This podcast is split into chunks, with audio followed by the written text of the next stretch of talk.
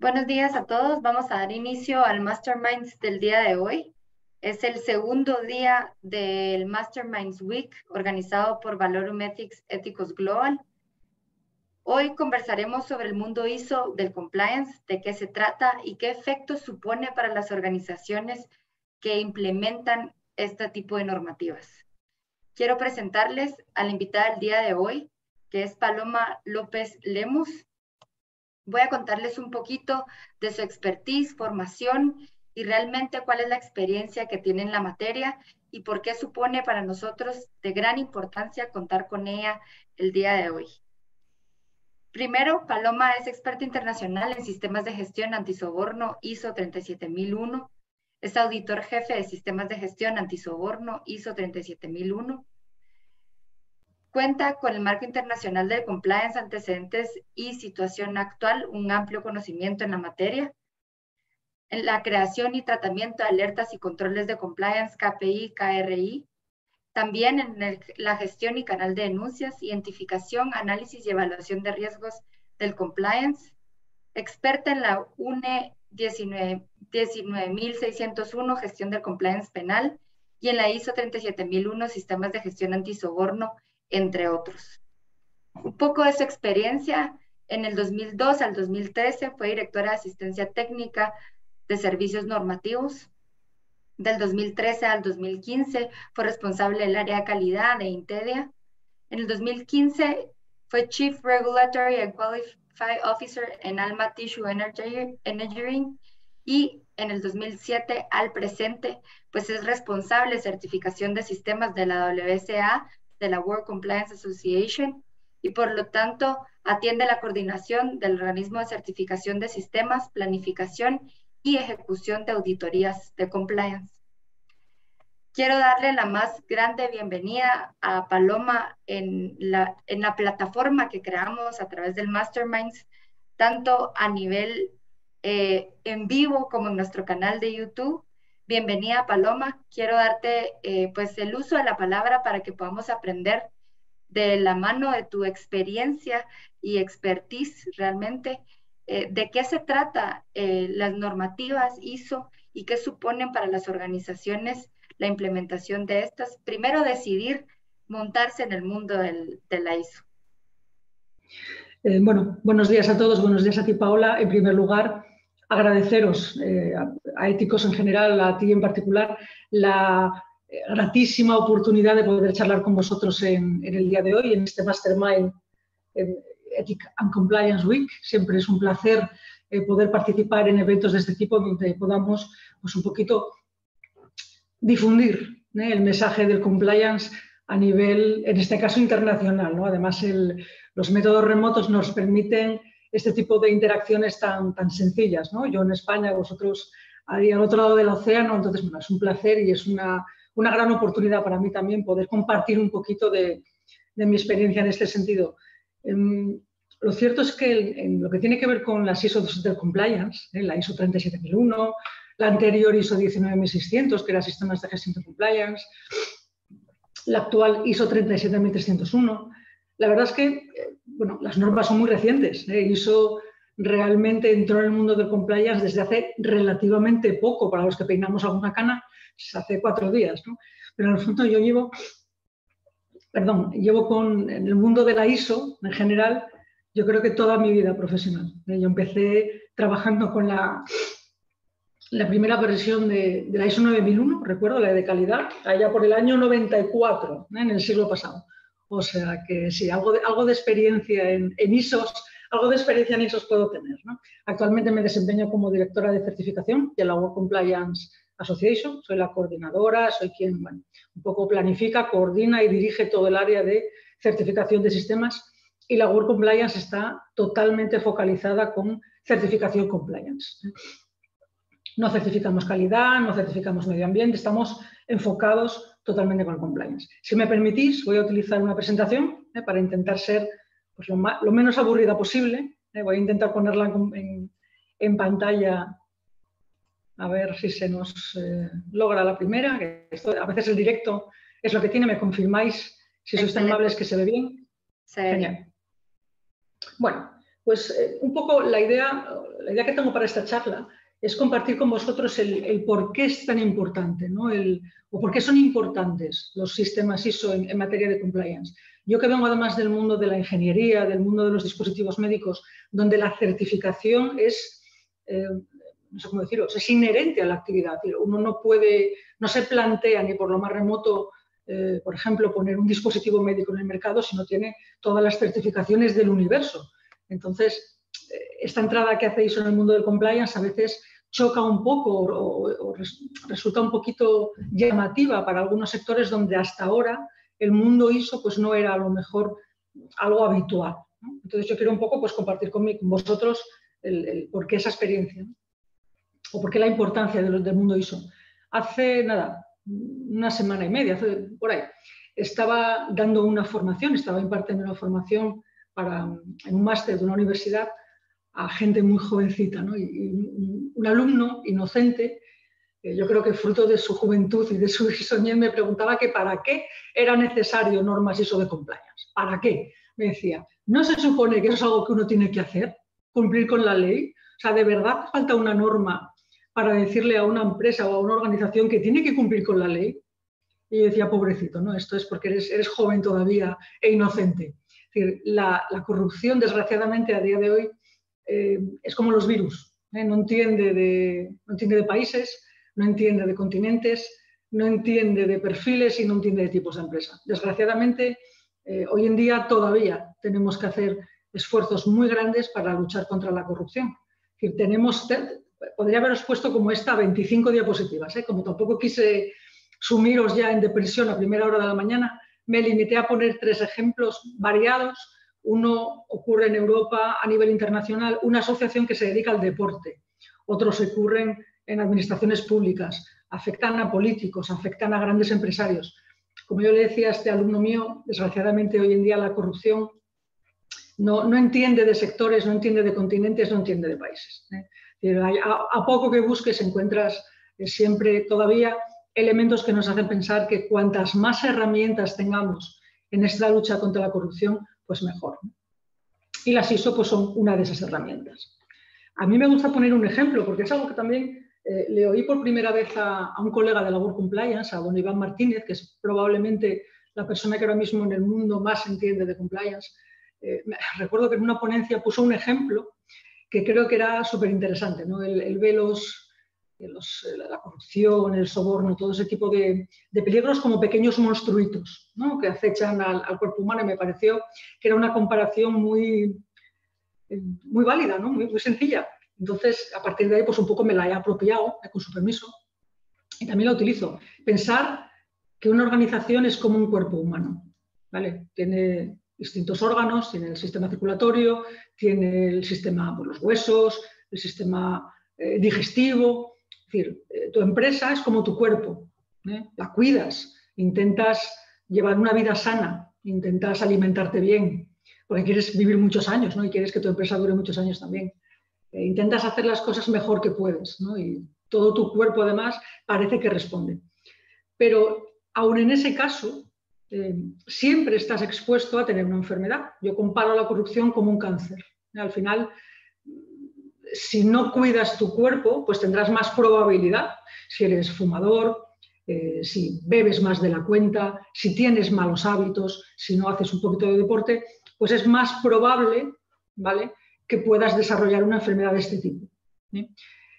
Los sistemas de gestión compliance para mí son ese tipo de herramienta, ese cuidado, esa prevención que uno tiene en cuidar el propio cuerpo. Pues lo dicho, tenemos buenos hábitos alimentarios, intentamos comer muchas verduritas, ¿eh? que es la dieta mediterránea, que ahora es la que, está más de moda, eh, tomar un buen aceite de oliva.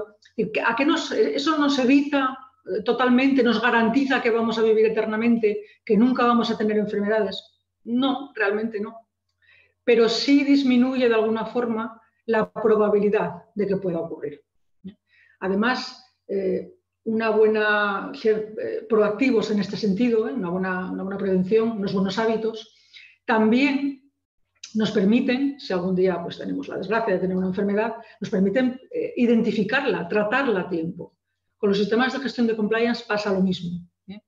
no evitan, no son mágicos, no hacen magia, no, no evitan totalmente que pueda ocurrir un incidente en una organización, pero sí proporcionan herramientas a la organización, si está bien implementado ese sistema de gestión de compliance, para prevenirlo, pero si llega a ocurrir, para tratarlo, para identificarlo y poner todas las medidas que sean necesarias, las más adecuadas, para al menos intentar que no vuelva a ocurrir y paliar sus consecuencias. ¿vale? Es un poco la forma de, en que yo veo eh, que, para qué sirven los sistemas de gestión de compliance. Las ISO no son, no son mágicas, no hacen milagros. Es decir, si una persona de una empresa quiere delinquir, quiere permite o, llega a dejarse sobornar, ningún sistema ISO lo va a poder evitar. Eso forma parte ya del individuo. Pero sí el sistema de gestión va a permitir a la organización como tal, en la medida de lo bien o mal que esté implementado su sistema, de identificar ese, incidente. Identificarlo, tratarlo y, como se hace con el cáncer cuando se coge a tiempo, extirparlo. ¿De acuerdo? En lo que a mí se refiere, que soy, ya os digo, directora de certificación de la Work Compliance, soy también auditora jefe, me gusta estar en, diríamos aquí en España, en misa y repicando. ¿no? Me gusta planificar las auditorías, pero también me gusta de vez en cuando llevarlas a cabo porque creo que se aprende mucho. ¿eh? En las auditorías de certificación eh, antisoborno, sobre todo, se aprende mucho de cómo las organizaciones pues, desarrollan herramientas para luchar contra el soborno y por tanto me gusta estar ahí también. Es un poco lo que os voy a, lo que os voy a también contar. ¿no? ¿Por qué además de implementar un sistema ISO, qué, tiene, qué, plus añade la certificación? ¿Por qué certificarlo además? Una certificación, como veis ahí, la certificación de un sistema de gestión de compliance, pero una certificación en general, no deja de ser una declaración por parte de un tercero. Un tercero independiente. ¿eh? A lo largo de esta charla me vais a oír muchas veces decir independiente, objetivo, imparcial. ¿vale? Es decir, en una certificación hay un organismo, en este caso la Web Compliance, pero bueno, no somos los únicos que hacemos certificación compliance.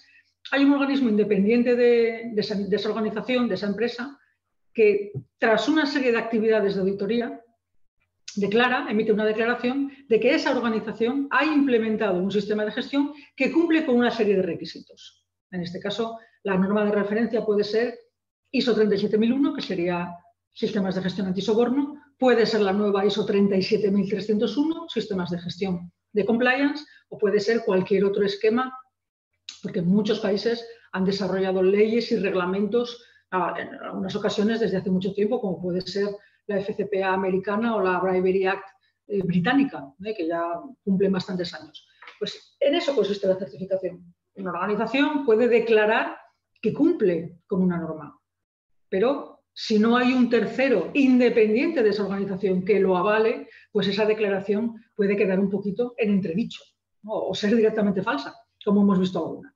¿eh? La auditoría de certificación es un proceso para el que no lo conoce muy exhaustivo muy exhaustivo. Además, es totalmente independiente, es una de las características que tiene que, eh, una de las eh, cualidades que tiene que tener una entidad de certificación, que sea totalmente independiente. El proceso es totalmente objetivo, nunca en opiniones, no se basa en sensaciones, no se basa en... No, se basa siempre en evidencias objetivas que son perfectamente trazables al origen del dato. Siempre. ¿eh? Además, es un proceso sistemático, es decir, eh, si, por lo general, cuando eh, contacto por primera vez o cuando me reúno por primera vez con organizaciones que quieren certificarse en algún sistema de gestión de compliance y me preguntan cómo es el proceso, yo siempre les digo, Dios, si tenéis alguna certificación de calidad o tenéis ya alguna certificación de medio ambiente, el proceso es el mismo, porque nosotros no nos inventamos cómo es el proceso de auditoría de certificación. Ya lo hizo ISO por nosotros. ¿eh? Es decir, nosotros como ente de certificación también estamos sometidos a los requisitos de unas normas. Concretamente la ISO 17021-1, que es la que marca cómo se debe llevar a cabo una auditoría de certificación, y la ISO 19011, que establece directrices sobre cómo llevar a cabo procesos de auditoría. Bueno, pues gracias a esto, nuestro proceso es tremendamente sistemático, tan sistemático que es idéntico a cualquier proceso de auditoría de certificación, independientemente del esquema que estemos auditando. Está claro que las evidencias que buscamos son diferentes a las que se buscan en una auditoría de calidad. Lógicamente, si estás auditando compliance o si estás auditando soborno, las, evidencias que se están buscando tienen que avalar el cumplimiento de un sistema de gestión de compliance o un sistema de gestión antisoborno. Pero el proceso que seguimos y el tipo de evidencia y los métodos que aplicamos pues son igual de sistemáticos que en cualquier otra entidad de certificación. Ya por último, indicaros que es un proceso extremadamente documentado. Y digo extremadamente documentado porque nosotros como entidad de certificación de compliance somos conscientes de que nuestros certificados tienen una repercusión más allá de la que pueden tener otro tipo de certificados, porque pues, estoy hablando de calidad o puedo hablar de medio ambiente o de cualquier otro tipo de, ISO. Pero al final, cuando uno certifica compliance, sabe que puede verse inmerso en un proceso judicial, como algún ejemplo os comentaré más adelante. Como sabéis, en cualquier proceso judicial, el señor juez no, no le gustan demasiado las declaraciones ni las opiniones, lo que le gusta son los documentos, las evidencias documentadas. Con lo cual, nosotros, siendo conscientes de eso, emitimos informes tremendamente exhaustivos. Documentamos cada evidencia, documentamos cada hallazgo y documentamos cada registro o prueba que podamos, al que tengamos acceso y en base a los cuales emitamos esa decisión de certificación. Es decir, nada queda a criterio del auditor todo está perfectamente documentado, establecido, planificado y dirigido. Por otro lado, yo siempre digo que mis auditores, los pobres, tienen poco margen de creatividad. Que al final está totalmente documentado en nuestros protocolos internos, en las normas, todo lo que hay que hacer y cómo hacerlo. Siempre buscando esa solidez y esa robustez de un certificado. ¿Vale? Un certificado tiene tanto valor como el proceso que tiene detrás, la entidad que lo emite. ¿De acuerdo? Bueno, en cuanto a evidencias objetivas, que yo os comentaba, que utilizamos para, pues eso, llegar a saber si una organización eh, ha implementado la norma correctamente o no, que en el fondo es lo que vamos a verificar. Es decir, una, una organización que quiere certificarse en ISO 37001 nos tiene que demostrar que ha implementado todos los requisitos de la norma y que además lo ha hecho de forma eficaz. ¿Vale? Bueno, pues nos basamos en estas tres cosas que veis ahí hay un gran componente de revisión documental porque por lo general los protocolos de compliance están siempre documentados en procedimientos, en planes, códigos éticos, manuales, ¿eh?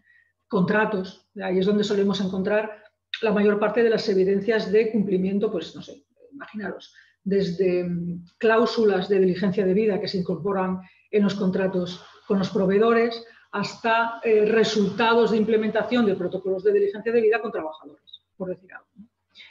También nos basamos, lógicamente, en entrevistas con todo el personal, es decir, no solo en lo que está documentado. Hay veces que, desgraciadamente, lo que está en el papel no necesariamente es lo que ocurre después en la realidad. Entonces, contrastamos lo que dicen los procedimientos con lo que luego nos cuentan las personas. ¿eh? Lo que nos cuentan representantes de la alta dirección, lo que nos cuentan representantes del órgano de gobierno, el compliance officer, pero también lo que nos cuentan los mandos intermedios y también lo que nos cuenta el personal de base. No nos limitamos a, entrevistarnos solo con, el, con los, eh, digamos, el, alto staff de la organización. Nos gusta también hablar con el personal de base. ¿Cómo haría usted en caso de que eh, alguien se dirigiese con, con objeto de, ofrecerle un soborno?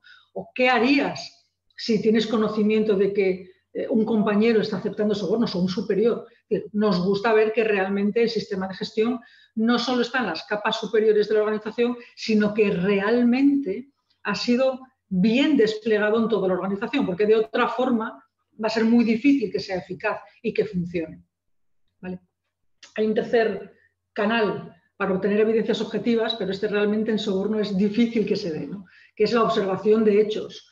A ver, yo no me imagino estar en una auditoría in situ y poder ver una situación de soborno ahí en tiempo real. ¿eh? Ya, sería, ya sería la pera limonera. Pero bueno, no lo descartamos. En cualquier caso, las cosas que ocurren cuando se está en auditoría in situ, los comentarios que se hacen, eh, hasta las miradas ¿eh? que a veces las personas intercambian entre sí, para nosotros también, a veces no son evidencias como tal, sino que a veces lo que son son indicios son indicios que nos hacen tirar un poquito de ese hilo y ver hasta dónde nos lleva. En cuanto a criterios de auditoría, que es una expresión que también se maneja mucho en, certificación, no son ni más ni menos que los requisitos que la organización declara cumplir. Ahora mismo los que nosotros más estamos evaluando pues son sin duda la ISO 37001, que es la norma quizá de compliance más extendida, la de soborno, eh, la 37301, que es la norma que ha sustituido recientemente a la antigua 19600, que tiene un enfoque más amplio.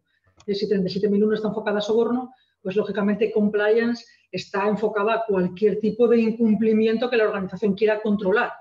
Y aquí tiene cabida prácticamente de todo. ¿eh? Otros esquemas, como os decía antes, pueden ser normas nacionales, como puede ser en España la 19.601, que es de cumplimiento penal, o podrían ser los criterios de auditoría, cualquier ley, cualquier reglamento, cualquier eh, disposición legal que un país eh, quiera o haya desarrollado para controlar, por ejemplo, la responsabilidad de las personas jurídicas. Son, esto que os comento, los criterios de auditoría, es lo que nosotros tomamos como base para ver si el sistema está bien implementado o no. Al final, nosotros lo que hacemos es comprobar cumplimiento de requisitos. Necesitamos tener claro cuáles son esos requisitos. Bueno, un proceso, un proceso sistemático, objetivo y muy documentado. ¿eh? Se hace la certificación original, por ejemplo, en dos etapas. Ni siquiera hay una única auditoría, sino que se hace en dos etapas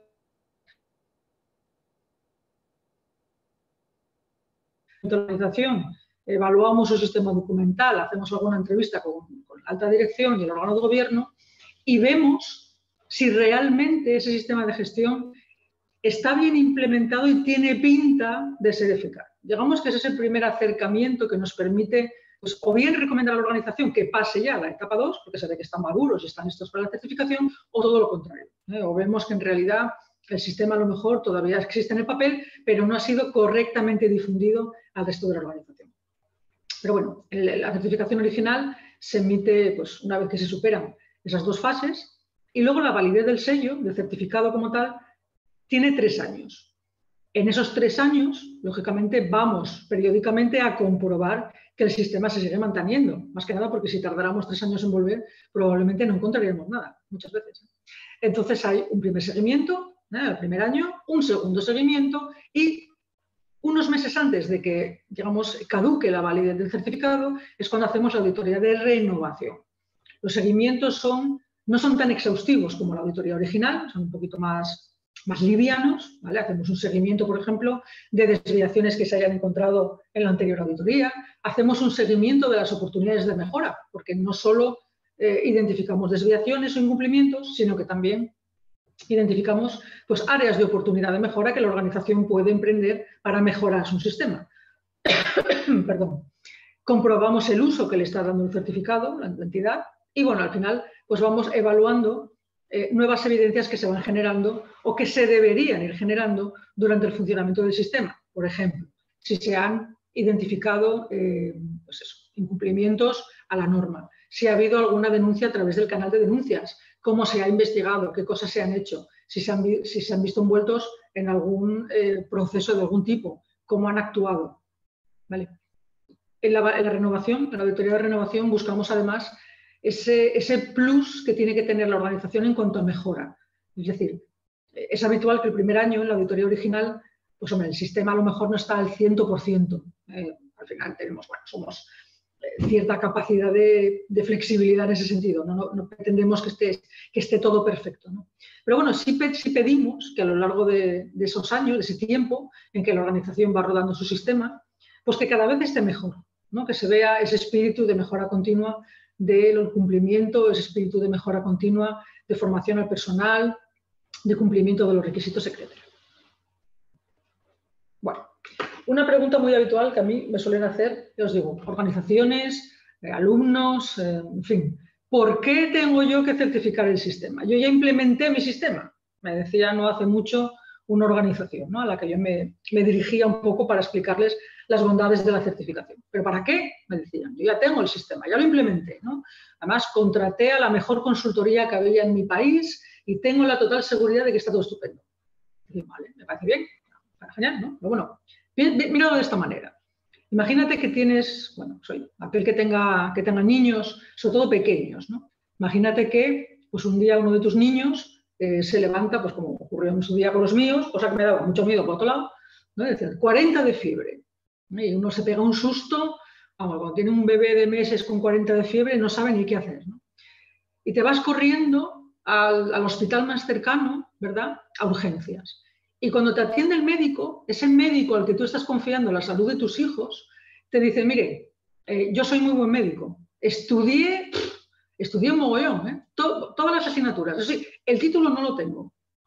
¿Para qué? ¿Para qué? Si total es un papel, ¿no? Usted no se preocupe, ¿eh? usted deja aquí a su bebé con su 40 de fiebre y sus, sabe Dios qué enfermedad tendrá en ese momento, virus, etcétera, que yo me encargo de él. Usted confíe en ¿Lo, ¿Lo haríais? realmente yo, yo cogería a mi niño y saldría corriendo como alma que pese el diablo. ¿vale? Es decir, al final los títulos son lo que de alguna forma demuestran que realmente eso que tú estás convencido, tú estás convencido de que está muy bien, viene alguien que no tiene nada que ver contigo, que se encarga precisamente de hacer este tipo de comprobaciones y te dice, oye, pues sí, pues es verdad, tus herramientas, tu ISO, está muy bien implementada, funciona. O a lo mejor no tanto. ¿eh? A lo mejor ese sistema que pensabas que era tan fantástico y funcionaba tan bien, a lo mejor no está tan bien implementado. A lo mejor eh, hay gran parte de tu personal que no tiene ni idea de cómo actuar en un caso de este estilo. A lo mejor hay personas en tu organización que no saben distinguir un regalo, un detalle de un soborno. Podría ser. ¿Estás tan seguro de que funciona? ¿Arriesgarías eh, la salud de tu organización, la salud normativa de tu organización a, esa seguridad? ¿Vale? Es decir, preguntároslo. Yo os digo que siempre pongo el ejemplo del médico porque a mí no se me ocurriría bajo ningún concepto, vamos, no solo pediría un médico con título, sino que tuviera, a ser posible, 20 o 30 años de experiencia, por si acaso. Vale. Os cuento, nada, por poneros un ejemplito de algunas entidades que están certificadas con la Work Compliance, ¿eh? del, hay alguna más en Guatemala que no, no, estamos nosotros ahí únicamente certificando, pero bueno, sí es verdad que hemos tenido el, placer también de colaborar con entidades del, tamaño, porque son grandes entidades todas ellas, de grupo, grupo JAME, ¿eh? que son uno de los mayores grupos en, eh, ya sabes, de siembra, recolección, procesamiento de banano, bueno, tienen un montón de, de organizaciones que forman parte del grupo, que a su vez tienen un montón de sedes. Lo mismo ocurre con Progreso. Progreso es una entidad, además, que está liderando el, foco hacia el cumplimiento y distinguirse como entidad cumplidora de manera absolutamente espectacular. Y la más reciente, que fue Banco de Desarrollo Rural, que, bueno, como cualquier entidad bancaria, pues tiene que ser también eh, de un transparente y tiene que tener unos, unas herramientas muy férreas para pues, eh, minimizar, controlar y gestionar cualquier mínimo asomo de, de soborno en sus organizaciones. Cuando algunas de estas organizaciones, ya os digo, ¿no? los que me preguntan, oye, ¿y la, ¿y la certificación para qué me sirve? En el fondo, ¿para qué? Bueno, pues al final, en, España, que además tenemos una norma que habla de cumplimiento penal, ¿eh? más concretamente, pues ocurría lo mismo. las entidades nos preguntaban, oye, yo implementé la UNE esta del cumplimiento penal, pero el certificado, ¿para qué me va a servir? ¿Para qué me va a servir? si total a lo mejor eh, me veo envuelto en pues un proceso, en un juicio, y de eso el juez no va a entender, el certificado no me va a servir para nada. Bueno, pues muy recientemente, pero, pero muy recientemente, ¿eh? creo que fue este año 2021 y sí, como muy tarde el 2020. Eh, una de las mayores entidades que tenemos en España, una entidad internacional como es Indra, es una empresa internacional de miles de empleados, vamos que tremenda, ¿no? es de las más grandes que tenemos. Pues se vio envuelta en un proceso. Te vio envuelta en un proceso, eh, involucrada en, Uy, perdona, que me estaba sonando el móvil. Disculpad. Lo dicho, eh, la entidad estaba envuelta en un proceso en la sala de lo penal de la Audiencia Nacional en una cosa bastante fea. Tampoco os voy a, no, vamos a profundizar en el, proceso en el que estaba, pero vaya, estaba, la acusaban de un delito de cohecho. ¿vale? Bueno, pues Indra, que estaba certificada en la UNE, 19.601, logró que se descartara, el juez descartó continuar con la instrucción, ¿eh? cerraron la causa contra ellos, porque fue capaz de demostrar que no solo tenía un programa de cumplimiento, en este caso era conforme a, la norma española, la UNE, sino que además su sistema de cumplimiento estaba certificado por terceros. En este caso, quiero recordar que se habían certificado con AENOR. ¿eh? Bueno, pues gracias a eso, gracias a que el juez eh, tuvo esa evidencia de que tenía, la organización tenía un programa de cumplimiento y existía un tercero independiente que había certificado que efectivamente ese programa existía y estaba funcionando, el juez decidió el sobreseimiento de la causa y decidió que lo que había ocurrido no era responsabilidad de Indra como personalidad jurídica, como persona jurídica, como empresa, sino que era, eh, había ocurrido por eh, decisión, digamos, de las personas involucradas en, esta, en este asunto en contra y que habían eludido todos los controles que había implementado la empresa. Para nosotros, para nosotros, para los que nos movemos en el mundo de la certificación ISO y la certificación compliance en particular, pues ciertamente fue una noticia em, tremenda, eh, porque un poco viene a avalar lo que venimos diciendo desde hace tiempo, que realmente poseer un certificado emitido por una entidad de certificación acreditada tiene validez, la tiene. No somos nosotros que nos inventamos eso. Tiene una validez si ese certificado está emitido por una entidad de reconocido prestigio, robusta, si el certificado es sólido, tiene validez y no solo tiene validez, sino que puede ahorrarle muchos dolores de la cabeza, de cabeza y de bolsillo, podríamos decir también, en cuestiones de este tipo. Bueno, como os comento, ya por ir finalizando, eh, nuestra labor como entidades de certificación, en el fondo, es, eh, yo diría que más que nuestra labor, nuestra responsabilidad como, la, como entidades de certificación es, como os decía antes, en primer lugar, ser independientes. La independencia es el, 90% de la robustez de un certificado. Es decir, nosotros como entidad de certificación acreditada tenemos no uno, sino varios protocolos que aseguran que hay una total independencia entre las personas que auditan de la, de la organización auditada. No solo las personas que auditan, las personas que revisan el expediente, las personas que otorgan la certificación. estamos absolutamente dedicados a asegurar que somos objetivos, que somos independientes y que somos imparciales. Entre otras cosas, por ejemplo, estamos obligados a llevar una matriz de riesgos a la imparcialidad, que tenemos que revisar periódicamente, ¿de acuerdo? Para verificar que efectivamente nuestros protocolos son sólidos, son robustos y si bien siempre hay riesgos, porque el riesgo cero no existe, los tenemos total y absolutamente controlados. Por otro lado, otra de nuestras responsabilidades es ser competente es ser competente. Es decir, nosotros como World Compliance tenemos un panel, un panel perdón, de auditores expertos en compliance. Por eso, en el fondo, no queremos dedicarnos a otra cosa, porque sabemos que las personas que tenemos como auditores, si son expertos, desde luego en algo, son expertos en compliance. La mayor parte son, son expertos, además, en muchas otras cosas. ¿eh? En el fondo, si quisiéramos, seguramente podríamos dedicarnos también a certificar calidad, medio ambiente y muchas otras cosas pero queremos y nos hemos decidido a focalizar en el compliance porque sabemos que las personas que forman parte de nuestro panel de auditores son expertos en su sector y además expertos en compliance. Y por último, pues nuestra labor y nuestra responsabilidad es ser solventes. Solventes en el sentido no económico, sino en el sentido de estar, eh, de tener un proceso sólido, de tener un proceso sólido en base a normas, un proceso en el cual la organización pueda confiar la manera de hacerlo, pues lo mismo que nosotros les pedimos a las organizaciones que se certifiquen, es estar nosotros mismos certificados, como así estamos. Pasa que las entidades de certificación no se certifican, se acreditan. El proceso es el mismo. Un tercero independiente eh, revisa los protocolos de la organización, del ente de certificación, comprueba que son independientes, comprueba que son sólidos, comprueba que la competencia de nuestros auditores está demostrada, que la verificamos, que hacemos un seguimiento, comprueba cómo hacemos las auditorías, es decir, somos auditados a la vez que auditamos, que es una cosa muy divertida, se forma allí un lío, imaginaros, ¿no? El, auditado, el auditor, el que audita al auditor, tremendo. Pero bueno, gracias a todo eso, pues eh, si cumplimos con los requisitos de las normas que nos aplican, pues somos entidades de acreditación, acreditadas. Perdón.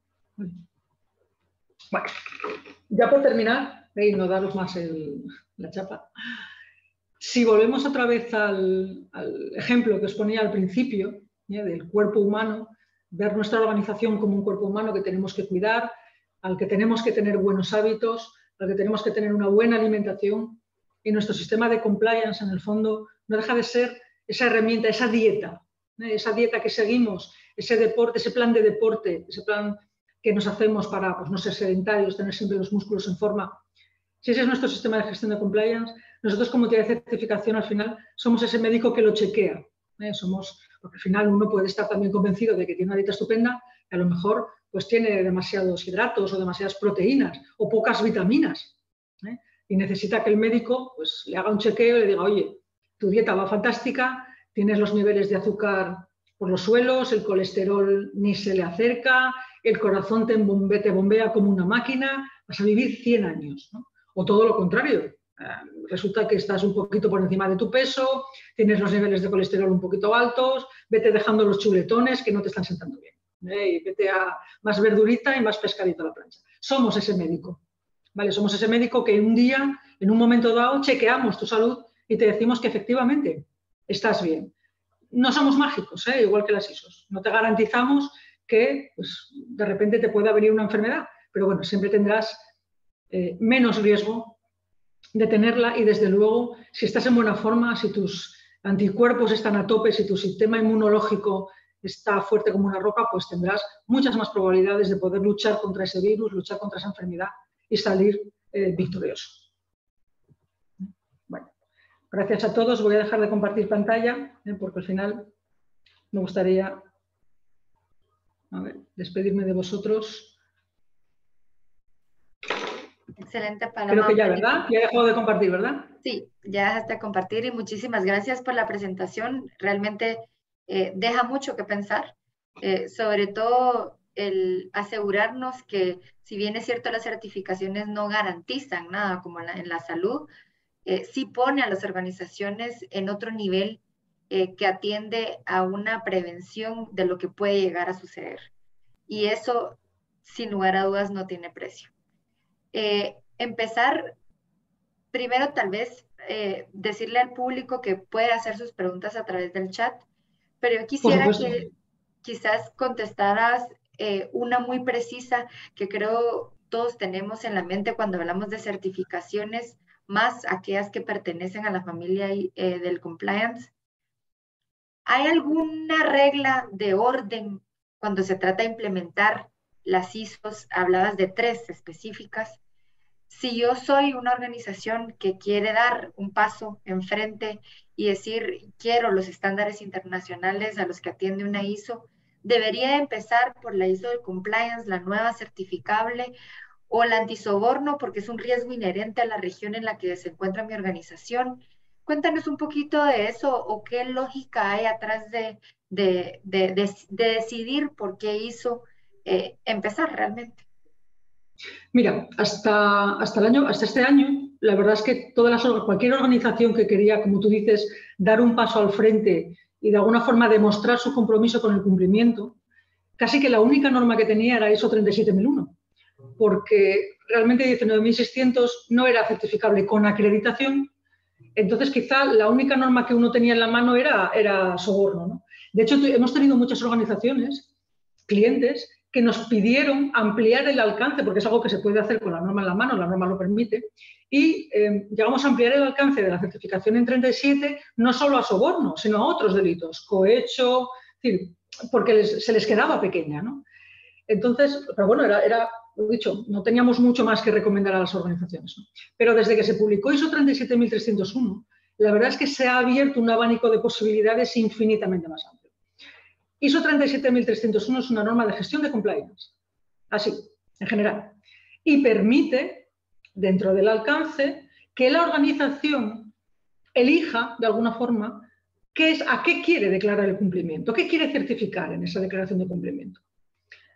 Al principio esto volvió locas a muchas organizaciones, claro, porque decían, claro, ¿y yo por dónde empiezo? No? Porque yo tengo obligaciones medioambientales, tengo obligaciones eh, de seguridad y prevención de riesgos laborales, eh, tengo obligaciones porque a lo mejor soy una empresa farmacéutica y tengo una normativa tremenda que cumplir.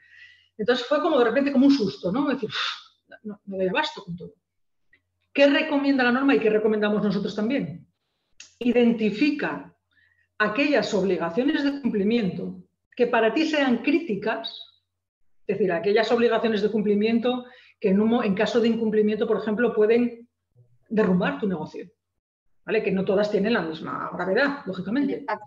Identifícalas y mira a ver, haz un análisis, es decir, empieza analizando cuáles tienes, digamos, más desatendidas.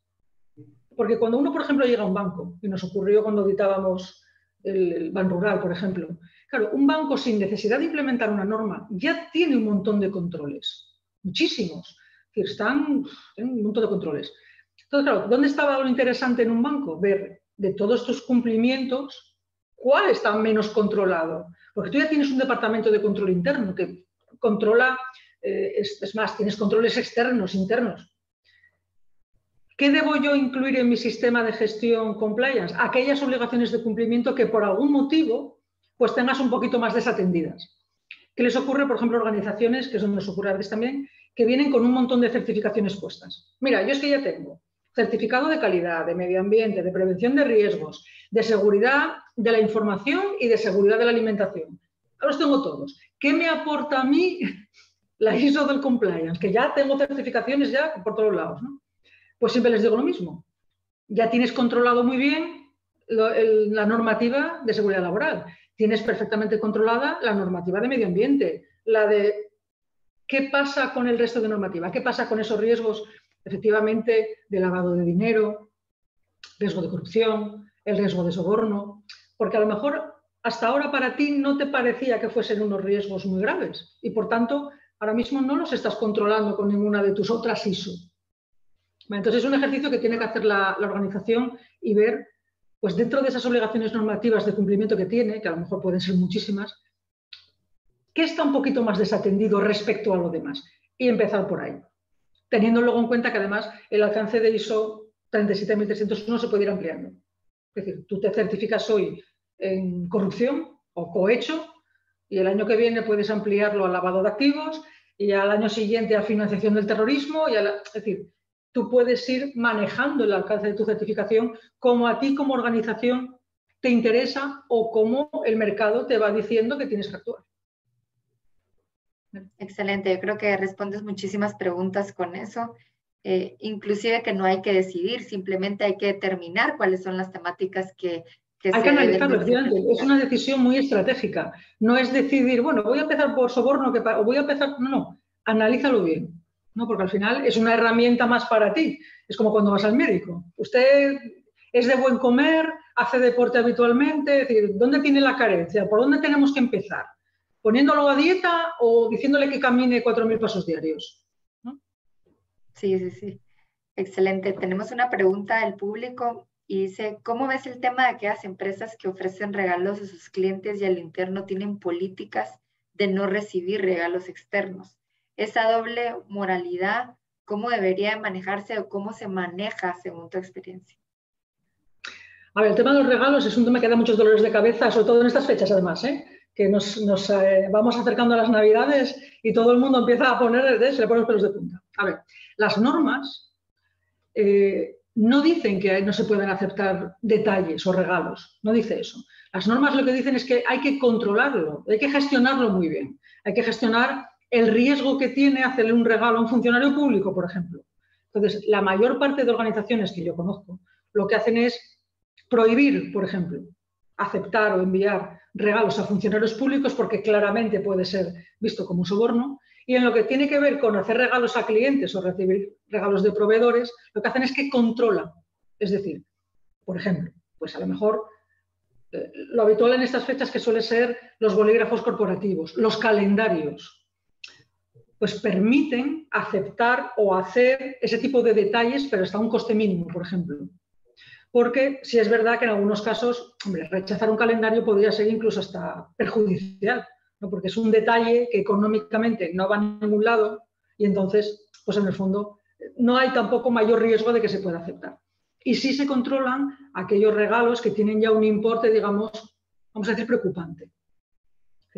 Yo lo que les digo a mis clientes suele ser, tú informa a tus proveedores, infórmales que estás implementando un sistema de control de compliance, que por favor no te, hagan, no te pongan en la situación de tener que rechazar un regalo, que muchas veces no tiene un afán sobornador o, una mala intención, a veces simplemente es un detalle que, hay que tener tu proveedor después de una relación de muchos años, pero como le digo yo, échale la culpa a la ISO. Dile que es culpa de la ISO, que la ISO te dice que no puedes aceptar. Sí, al final hay que utilizar todas las herramientas que están en nuestra mano. Pero sí es verdad que es algo que hay que controlar muy bien, porque la, la, línea entre el regalo y el soborno a veces es muy difusa. Y cuando uno cree que un proveedor está teniendo un detalle, a lo mejor la intención del proveedor no está siendo esa, está siendo otra muy diferente. Entonces conviene controlar muy bien y sobre todo informar. Yo creo que gran parte de, los sistemas de gestión funcionan gracias a eso, la información, la difusión, la sensibilización. Y pues yo informo a mis proveedores que a partir de ahora tenemos esta regla y ya evito incluso que hagan el gasto. La buena comunicación, sin lugar a dudas, siempre tiene que ir de la mano. Tenemos otra pregunta, Paloma, y es ¿cómo ejecutar compliance sin caer en el exceso de llenar controles y revisiones a nuestros clientes internos y externos? Pues eh, eso es una muy buena pregunta, ciertamente, porque a veces eh, es como, no sé cómo decirte, pasa como, como las personas que dejan de fumar, que pasan de ser fumadores compulsivos a no soportar ni siquiera el, olor del tabaco. Pues con el compliance a veces pasa un poco lo mismo, ¿no? Pasamos de no tener nada a tener implementados 300 millones de controles. Sí, ¿eh? Como diciendo, ahora que nos ponemos, nos ponemos a saco. A ver, la parte más importante de un sistema de gestión de compliance, para mí, en mi opinión, es el análisis del riesgo. Todo lo que haces en un sistema de gestión de compliance depende de los resultados de tu análisis de riesgos. Entonces, no empieces poniendo controles, porque claro, controles hay muchos. Es decir, controles podríamos sacar aquí varias, un listado de varias páginas de Excel con ejemplos de controles. No, analiza tus riesgos. Analízalos bien, párate mucho a analizar tus riesgos. ¿Dónde se originan? ¿En qué área? ¿En qué personas? ¿Por qué se originan? ¿Qué probabilidad hay de ocurrencia? ¿Qué severidad? Y clasifícalos bien, porque de ahí, de la necesidad de mitigar los riesgos, es de donde surgen los controles. Uno no implementa un control porque sí, uno implementa un control para minimizar un riesgo. Por tanto, primero, haz un buen ejercicio en tu análisis de riesgos, porque eso es lo que te va a llevar a implementar unos controles u otros. Y luego, bueno, el rodaje, lógicamente, el rodaje. Es decir, llega un momento en que uno ve que tiene controles que en el fondo pues, no sabe muy bien ni para qué sirven. Y a lo mejor echa en falta, según van ocurriendo cosas, pues determinados controles que al principio pues a lo mejor no consideró necesarios implementar, pero resulta que eran necesarios. En las auditorías muchas veces ocurre eso, porque es un tercero, insisto, que viene, ve tus riesgos y dice, oye, ¿y no se te ha ocurrido poner un control de esto? ¿No se te ha ocurrido que esta probabilidad a lo mejor no es tan baja como crees porque puede ocurrir esto, esto y esto? pero ya te digo, el análisis de riesgos para mí es el elemento crítico de todo el sistema. A partir de ahí, todo depende del, resultado del análisis de riesgos. Además, tomar en cuenta que son programas vivos y por lo tanto esa revisión continua de riesgos hace Efectivamente. Hay controles que con el tiempo se ve que no son eficaces porque al final acaba ocurriendo el riesgo y otros controles que sí. Entonces, sí, el propio rodaje del sistema te va un poco afinando el análisis. Excelente. Pues muchísimas gracias, Paloma. Yo creo que con esto damos por terminado el Masterminds del día de hoy. Eh, por favor, les le recuerdo a los participantes que ya han estado en esta plataforma que tenemos una encuesta que puedan llenar y ahorita se acaba de activar en sus pantallas para poder calificar el evento y poder continuar creando estos espacios de sensibilización del compliance en el más alto nivel. Paloma, muchísimas gracias por contribuir y por supuesto estamos encantados de poder contar contigo. Tu experiencia y tu conocimiento en la materia da eh, ese valor agregado a lo que queremos a través de esta sensibilización. Muchísimas gracias. Gracias a vosotros, como os decía antes, para mí es un placer enorme participar en eventos de este tipo porque yo creo que, como antes comentábamos, la formación, la sensibilización y la difusión es con diferencia la herramienta más potente que tenemos para combatir ese cáncer que es la corrupción. Al final, yo tengo esperanza en que las nuevas generaciones también pues un poco vengan más formados, más sensibles y poco a poco eh, vayamos combatiendo esta, esta enfermedad, pero sin duda este tipo de, eventos, este tipo de jornadas, al final lo que significa es que estamos motivados por lo menos a empezar la lucha. O sea que por mi parte, un placer enorme poder, poder compartir este rato con vosotros. Muchísimas gracias. El gusto es nuestro. Muy bien. Me despido de todos los participantes y nos vemos el día de mañana en el Masterminds número 3.